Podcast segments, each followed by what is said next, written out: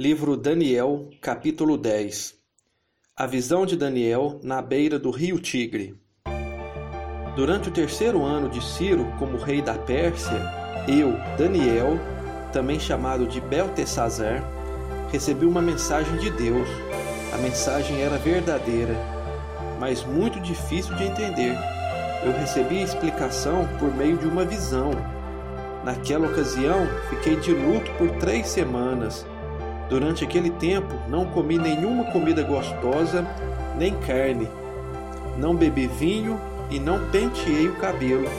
No dia 24 do primeiro mês do ano, eu estava na beira do grande rio Tigre, quando, de repente, vi um anjo vestido com roupas de linho e usando um cinto de ouro puro. O seu corpo brilhava como pedras preciosas. O rosto parecia um relâmpago. Os olhos eram como tochas acesas. Os braços e as pernas brilhavam como bronze polido. E a voz soava como um barulho de uma multidão. Eu fui o único que vi essa visão. Os meus companheiros não viram nada, mas ficaram apavorados e fugiram e se esconderam. Eu estava ali sozinho enquanto via essa visão impressionante. Fiquei pálido de medo e perdi as forças. Quando ouvi o anjo falar, desmaiei e caí de bruços no chão.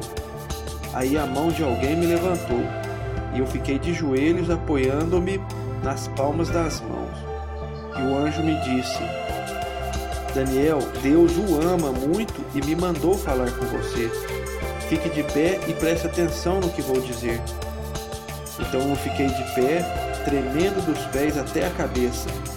Aí ele disse: Não fique com medo, Daniel, pois Deus ouviu a sua oração desde a primeira vez que você se humilhou na presença dele, a fim de ganhar sabedoria. Eu vim em resposta à sua oração. O anjo protetor do reino da Pérsia lutou contra mim durante 21 dias. Mas Miguel, um dos anjos chefes, veio me ajudar pois eu estava lutando sozinho contra os reis da Pérsia. Agora eu vim explicar a você o que vai acontecer com o seu povo, pois essa visão é a respeito de coisas futuras. Enquanto ele me dizia isso, eu fiquei calado, olhando para o chão. De repente, um ser parecido com um homem tocou nos meus lábios. Aí comecei a falar e disse ao anjo que estava na minha frente: meu Senhor, essa visão me deixou aflito e estou me sentindo fraco. Como é que eu, o seu criado, posso falar com o Senhor?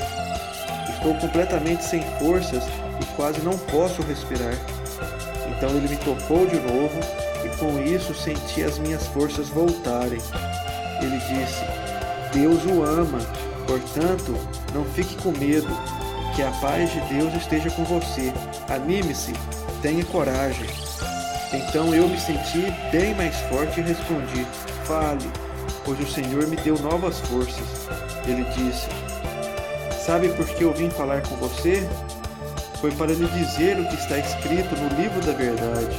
Mas agora eu preciso ir lutar contra o anjo protetor da Pérsia. Quando a luta acabar, virá o anjo protetor da Grécia mas a minha luta contra eles não há ninguém para me ajudar, a não ser Miguel, o anjo protetor de Israel.